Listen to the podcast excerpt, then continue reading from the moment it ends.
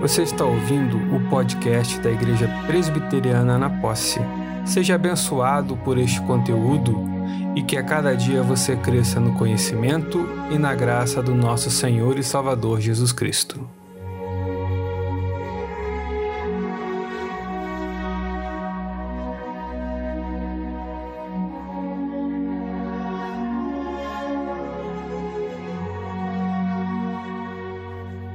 Olá, aqui quem fala é o Reverendo Daniel Oliveira Kozlovski, pastor da Igreja Presbiteriana na Posse. Muito bom poder me unir a você mais uma vez nessa nossa caminhada pelas bases da fé, aprendendo ou revisitando algumas dessas bases que vão nos ajudar a definir a nossa fé, a fortalecer naquilo que cremos e, como falamos em nossa última conversa, também a entender naquilo em que cremos e assim também experimentando as verdades da fé na nossa vida prática, de maneira que a nossa vontade sempre é despertada a querer conhecer e a servir a Deus cada vez mais. Hoje vamos falar sobre uma outra base importante daquilo que cremos, que é justamente o plano de salvação.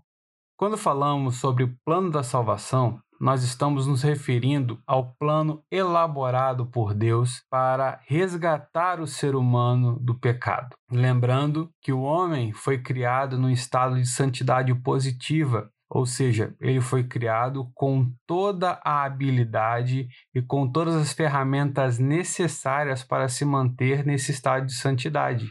No entanto, pela sua escolha de comer do fruto proibido, ou seja, desobedecer a Deus, ele então se afastou de Deus perpetuamente. Ou seja, ele caiu desse estado de santidade positiva e tornou-se um pecador, completamente incapaz de reabilitar-se. Por isso, ele precisava do plano de salvação. Antes de nós falarmos um pouco mais, só para deixar claro, o plano de salvação ele é elaborado antes da queda do homem. Deus, em sua infinita sabedoria, providência e também misericórdia, antes mesmo da criação do mundo, ele já havia elaborado o plano de salvação pelo qual ele enviaria o seu filho Jesus Cristo para morrer na cruz para resgatar a humanidade caída. O pecado de Adão não foi de forma alguma um acidente de percurso que pega Deus de surpresa. Mas Deus, já sabendo que o homem viria a pecar, antes mesmo da sua criação, ele já elabora esse plano de salvação. Você pode me perguntar, mas então por que Deus permitiu que o homem pecasse? E vou ser bem sincero nessa resposta para você. Nós não sabemos. Então somente sabemos que Deus ele permitiu que isso acontecesse, mas ele também já tinha esse plano elaborado para demonstrar o seu amor e o seu cuidado para a vida do ser humano. Pois bem, a primeira questão que precisamos compreender quando falamos do plano de salvação é que nós estamos lidando com uma realidade marcada pelo pecado. E pode então surgir a primeira pergunta, exatamente o que é pecado? E essa é a pergunta de número 14 do nosso breve catecismo de Westminster, um dos símbolos de fé da nossa igreja presbiteriana no Brasil e de outras igrejas reformadas pelo mundo afora. E nessa pergunta, o catecismo ele apresenta como resposta a o que é pecado como sendo qualquer falta de conformidade com a lei de Deus ou qualquer transgressão dessa lei. Nós poderíamos falar sobre as diversas palavras gregas que são utilizadas no Novo Testamento para se referir a pecado. No entanto, eu vou me deter nessa definição do Catecismo de Westminster, no qual ele fala sobre essa falta de conformidade ou transgressão da lei.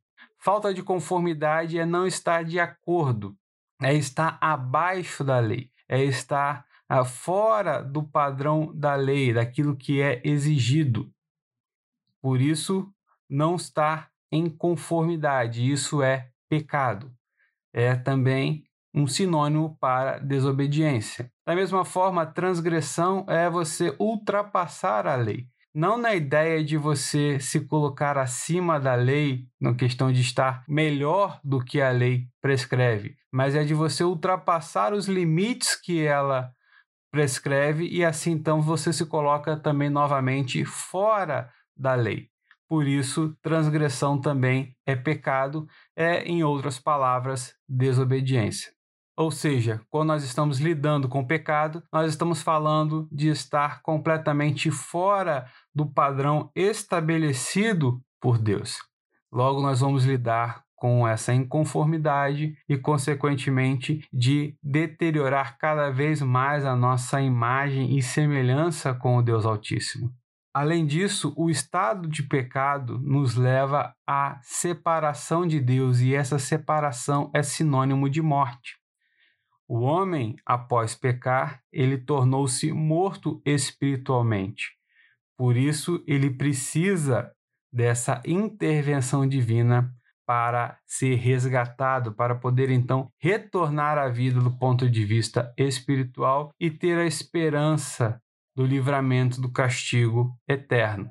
Castigo este do qual só pode ser salvo por meio da intervenção de Jesus. Por isso, então, quando falamos de plano de salvação, nós vamos falar de duas realidades que andam sempre acompanhando uma a outra, que é o arrependimento e a fé. Arrependimento, conforme a definição proposta por Manford Gutzker, quando você olha para si mesmo e arrepende-se de si, o que, que ele quer dizer com arrepender-se de si? É olhar para si mesmo e julgar, reconhecendo que você não vai bem. É reconhecer que a sua situação ela é ruim, é deplorável do ponto de vista de Deus do ponto de vista da obediência da palavra de Deus, do ponto de vista moral, não apenas aquilo que nós conhecemos como moralidade estabelecido nos padrões sociais, mas aquilo que nós reconhecemos enquanto ser certo e errado. Arrepender-se é olhar para dentro de si e perceber que de fato a conta ela não zera, porque os fatos e os feitos negativos, contrários, manchados pela maldade, são muito maiores e até os nossos bons atos, as nossas boas obras, são manchadas pela nossa pecaminosidade, ou como vai dizer o profeta Isaías, até mesmo a nossa justiça é como trapo de imundícia, porque ela é manchada pelo pecado. Por isso nós precisamos nos arrepender um outro conceito importante sobre arrependimento é o que vem da mente judaica, que era defendido por alguns rabinos, de que arrepender-se é aquele que se mostra penitente e, se for colocado na mesma situação, com as mesmas condições, com os mesmos aspectos, ele não toma mais a decisão errada, ele não vai mais caminhar para o tropeço, mas é aquele que, se for colocado naquela mesma situação, por ter se arrependido, ele não mais cai naquele erro. Arrepender-se é olhar para si e reconhecer-se mal, é olhar para a situação e perceber que aquela situação ela não é benéfica e então fazer as escolhas corretas. É escolher o bem, é escolher não mais tropeçar.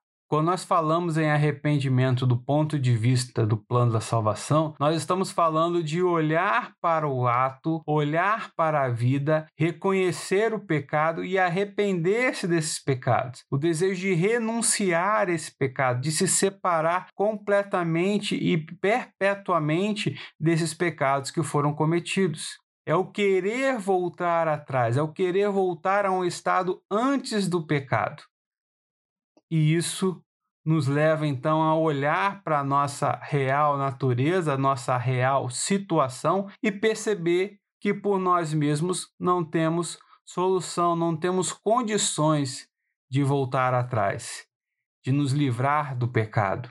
Aí então entra a fé. A fé é essa confiança diante desse ato, diante do reconhecimento do arrependimento, que nos leva a confiar absolutamente plenamente em outra pessoa, aquele que pode nos resgatar. Neste caso, sabemos que o único que pode nos resgatar, que pode nos livrar das consequências eternas do pecado, é Jesus Cristo. A fé é o instrumento pelo qual nós nos aproximamos de Jesus e entregamos a Ele a nossa vida. Colocando em Suas mãos completamente a nossa confiança, de maneira que nós somos amparados pela esperança bendita que se processa por meio da salvação. Esperança que nos aponta para a eternidade em paz com Deus. Se em Adão nós encontramos a separação de Deus para as nossas vidas, em Cristo nós somos reconciliados com Deus. Nós somos reconduzidos à sua família, à sua presença. Nós então podemos ter a certeza que por meio do arrependimento e da fé passamos a partilhar de tão grande bênção, de tão maravilhosa graça, que é a salvação dos nossos pecados por meio de Jesus Cristo. Por isso é necessário que se arrependa. Por isso o chamado do Evangelho, o chamado das Escrituras é sempre para arrepender-se, porque o reino de Deus está próximo. Ao arrepender-se, é necessário crer. Tão somente crer em Jesus, o único que pode nos salvar, aquele que é o Senhor de nossas vidas e o nosso Salvador pessoal.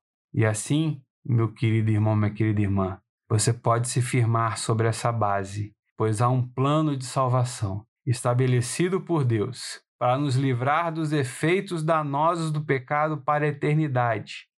Esse plano é consumado na cruz do Calvário, quando Jesus se entrega em seu sacrifício vicário, ou seja, seu sacrifício de substituição, em meu lugar, em seu lugar, derrama o seu sangue naquela cruz para nos limpar do nosso pecado, para nos levar e nos convidar ao arrependimento por meio da obra do Espírito Santo. E também nos chama para crermos nele não duvide em seu coração. Arrependa-se do seu pecado se você ainda não o fez e creia em Jesus. Coloque a sua vida nas mãos de Jesus. Professe que Jesus é Senhor e Salvador da sua vida. Se você ainda não o fez, faça, porque o convite de Jesus é urgente e o seu chamado deve ser ouvido e devemos nos entregar a Ele na certeza que Ele nos salvou para a eternidade. Que Deus te abençoe.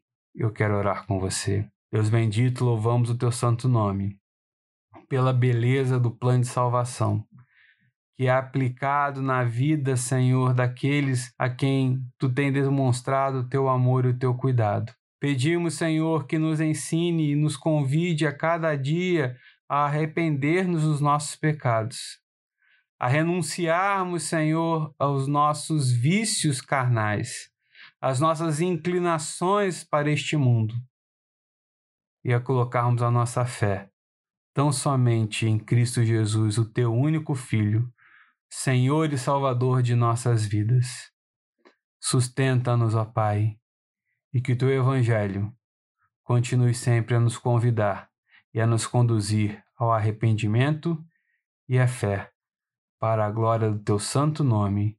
Em nome de Cristo Jesus nós oramos. Amém.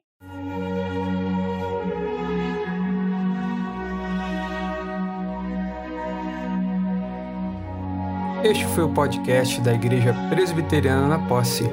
Nos siga em nossas redes sociais e, quando for possível, venha nos fazer uma visita em nossa igreja na Rua Gama, número 220, Posse, Nova Iguaçu, Rio de Janeiro. Que Deus te abençoe ricamente.